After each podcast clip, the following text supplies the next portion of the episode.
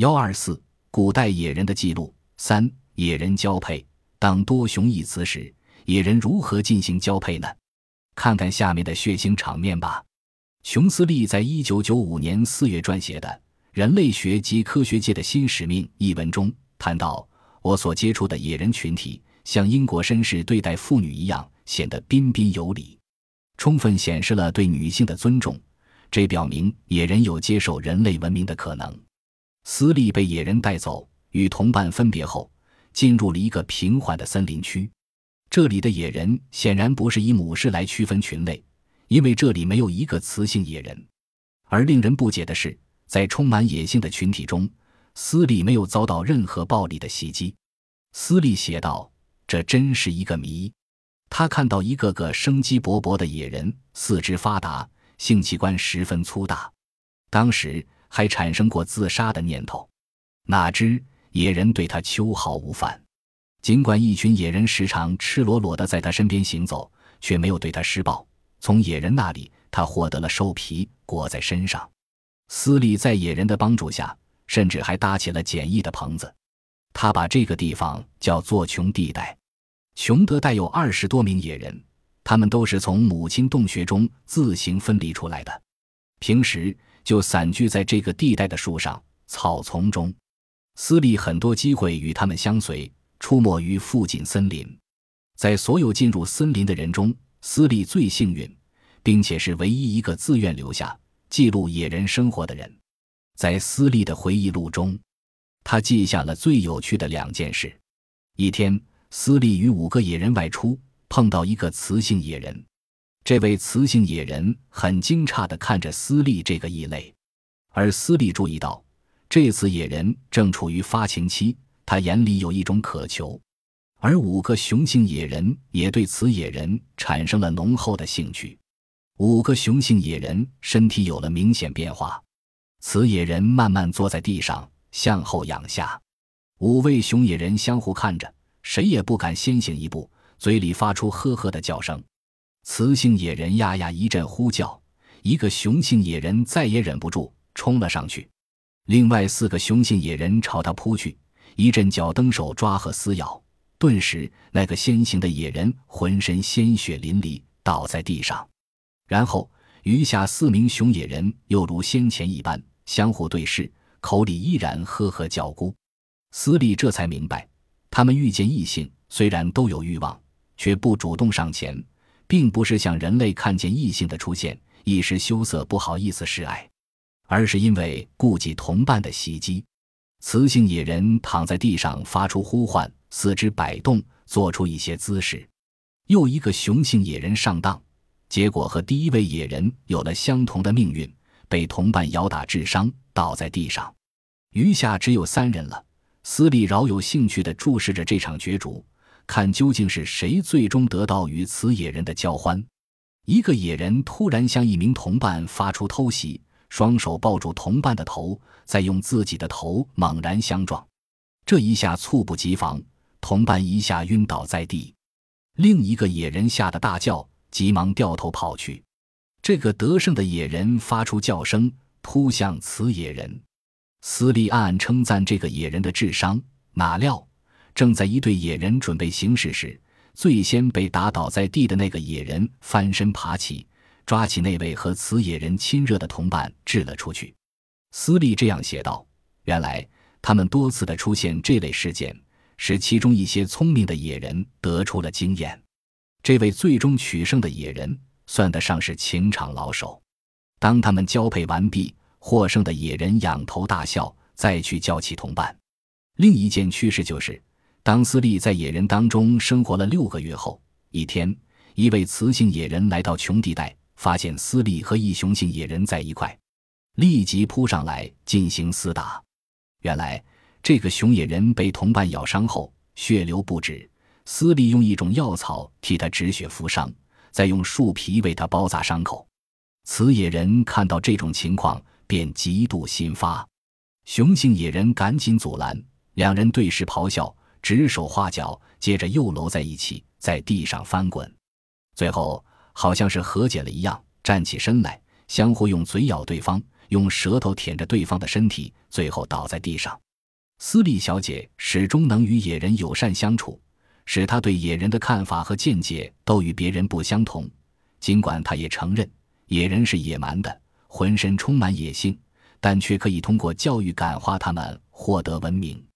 后来，斯利小姐离开了索托尼大森林，是在野人的护送下，驮着她走出了森林。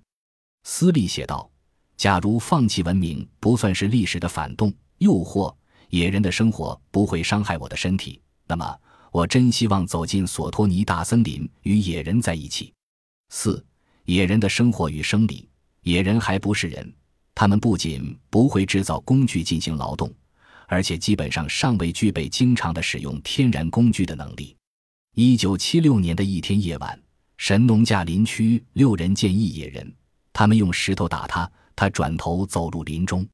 一九七七年的一天，陕西省周至县翠峰公社五连六队队长庞根生与野人相遇，他用石头砸野人的胸部，野人大叫几声，转身走了。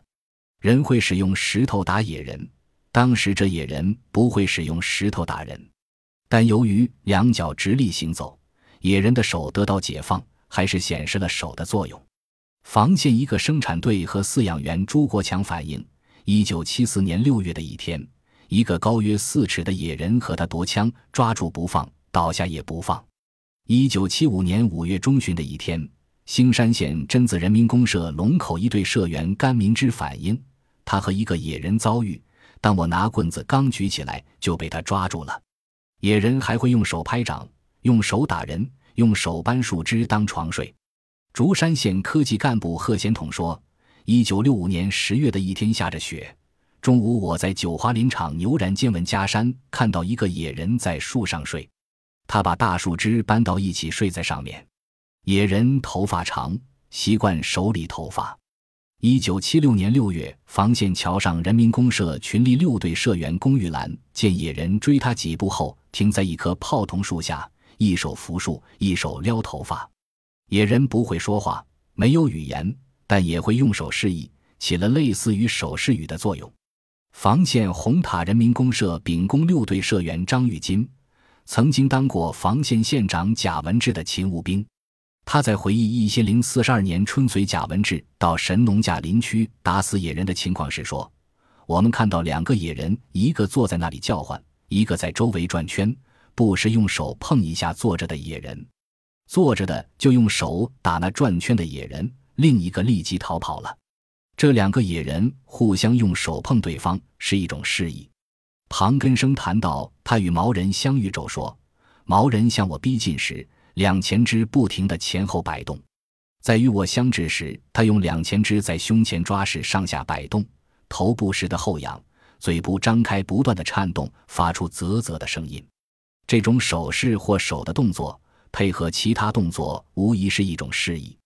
一九七六年五月二十八日，房县红塔人民公社双溪三队学生孙正杰、于丽华看到一个母野人带着一个两尺多高的小野人走到一块大石上，要过河沟。小野人不会过，母野人用手抱着小野人一甩，甩到沟那边一块大石上，然后母野人跳过去，和小野人一起往山上去了。野人在许多方面都发挥了手的作用。使它区别于其他动物。野人用手使用天然工具，只是极个别的，偶尔也有所见。神农架林区工人邢祖茂反映：一九六八年的一天，他看到一个野人拿一根棍子当拐杖上山。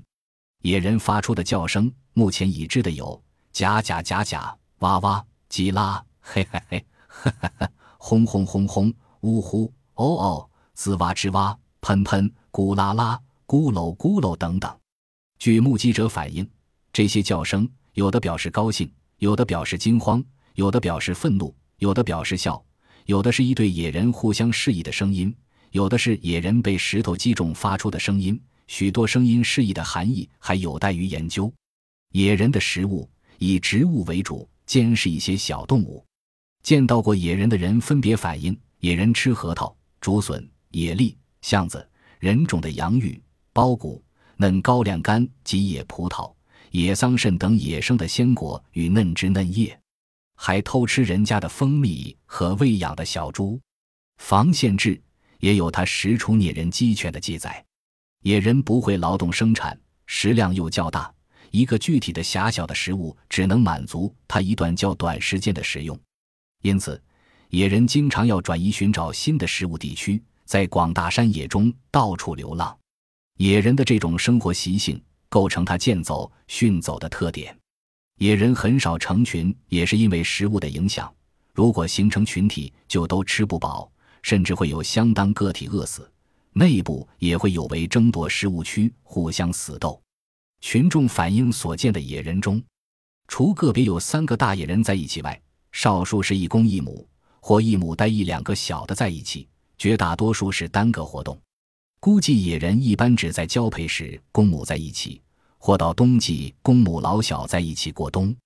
平时可能多是各自长期外出游荡寻找食物。到目前为止，还没有一个确凿的野人吃人的势力，却有人打死野人的势力。我想这是由于野人以植物为主食，兼食小动物，不同于以肉为主食，见到人就要吃的虎豹。因此。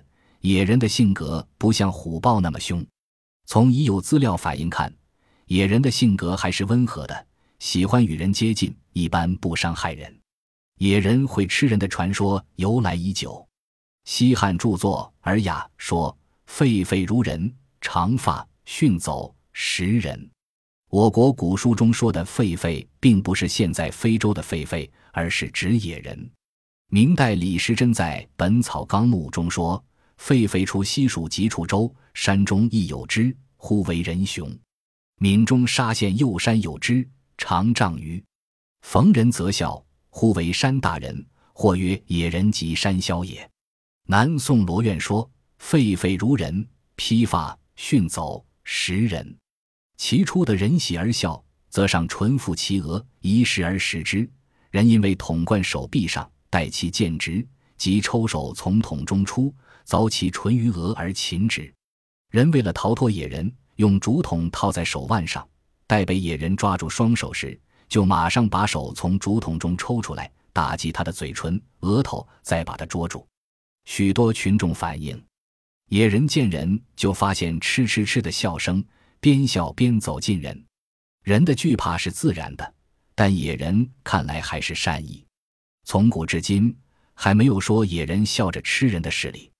殷红发与野人遭遇，他用镰刀击痛野人，野人哇哇叫着逃跑。野人和他距离很近，已是搏斗境地，野人哇哇叫着逃跑。野人和他距离很近，已是搏斗境地，野人如果性格凶暴，要食人，殷红发就很难脱身。朱国强与野人遭遇，他拿起土枪对着野人，野人立即抓住枪头，他和野人互相夺起枪来，距离这样近。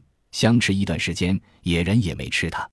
在太原钢铁公司工作的樊景全同志说：“一九五四年，我在重工业部现冶金部下属的一个西北地支队工作。一次沿陇海铁路南侧太陵北坡由东往西进行普查，在宝鸡东南接近太白山一个远离居民点的林中窝铺，遇到姓肖的两位老人，他们是兄弟。这里海拔两千零九十多米，是半山坡。”方圆几十里就他们一户，他们家也没养狗。他们在向我们介绍情况时提出，该地常有野人出没。经过近一个月工作后，我送给一位老人五块银元，请他带路去看野人。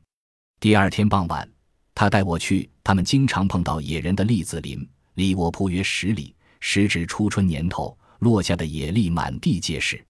林中老人不种田，每年大量采集野栗。碾成粉后，全年以此为食。在天空上有余晖时，野人果然来了，还带着一个小的。大的是母野人，身高约十九米；小的身高约十六米。母野人始终与我们保持二十米左右的距离，小野人却不怕，向我们走过来，到老人那里吃他捡好的野栗。母野人发出很粗的喉音啊，把小的叫到身旁。小野人的叫音没有这喉音。林中小树很多野人时隐时现，眼看太阳要落山，我们便赶回去了。第三天再去，没有碰上。第四天晚六时吃饭后又去，见这两个野人已在林中。他们见到我已不像头一次那样警觉了，好像无所谓，只顾捡栗子，边捡边吃。特别喜欢摘树上的栗子吃，将落的太阳光照到野人身上。我看到野人毛呈灰里带红色，小野人毛比母野人毛鲜艳，红的不一样。头发红棕色，暗些，红色成分少，乱七八糟。前面看不到额，头发还遮一部分脸，后披到肩，后面看不到脖子。肩背毛长，眉骨高，额向后倾斜，牙齿前向倾斜，脚外八字。两脚走路，胸部很宽，背有些驼，手臂往前放，没有明显的小腿肚，垫没明显的臀部和腰部。母的乳房不大，向两边，大腿粗，小腿细。野人的嘴不像猩猩那么突出，鼻梁像猩猩那样塌陷。我听从老人的意见，边装捡栗子，边向野人接近。那头小的首先接近老人，慢慢母的也来了。老人为保护我，挡在我前面，我不敢站起来，装作剥栗子，用惊奇与恐惧的余光，把母野人的下部看清楚了，连大腿两侧粘在毛上，直到小腿部的红黑色血痂都看清了，很可能是月经的结果，并且感觉到有很臭的气味。野人膝盖上红鬃毛一点也不少，证明忽日并不爬行。就这样，我度过了难熬的一分钟。野人和我们慢慢离开了，距离拉开到一百多米，我才站起来。肖大爷说：“行了吗？”于是我们往回走。归途中，肖大爷说：“每年我能碰上十来次野人，这头小的今年才七个年头，我看着它长大的，先还抱着。”他还说：“野人住在山洞里，洞口较小，进洞口后还能用大石头封洞口，防止野兽偷袭。”我问。野人最怕什么？肖大爷说：“他怕山狗，山狗成群，他遇到就上树。他上树不高明，掉下来，山狗咬他。这又上树，又掉下来，山狗又咬。这样几次以后，野人不行了，山狗就把他吃了。我的印象，野人并非那样狠，是可以接近的。唯与野人相遇的人们，出于生存本能，未能对野人接近的动机做出正确判断，就忙于自卫。”因而对野人习性做出错误的估计罢了。樊景泉两次见野人的事实，也否定了野人见人就要吃人的传说。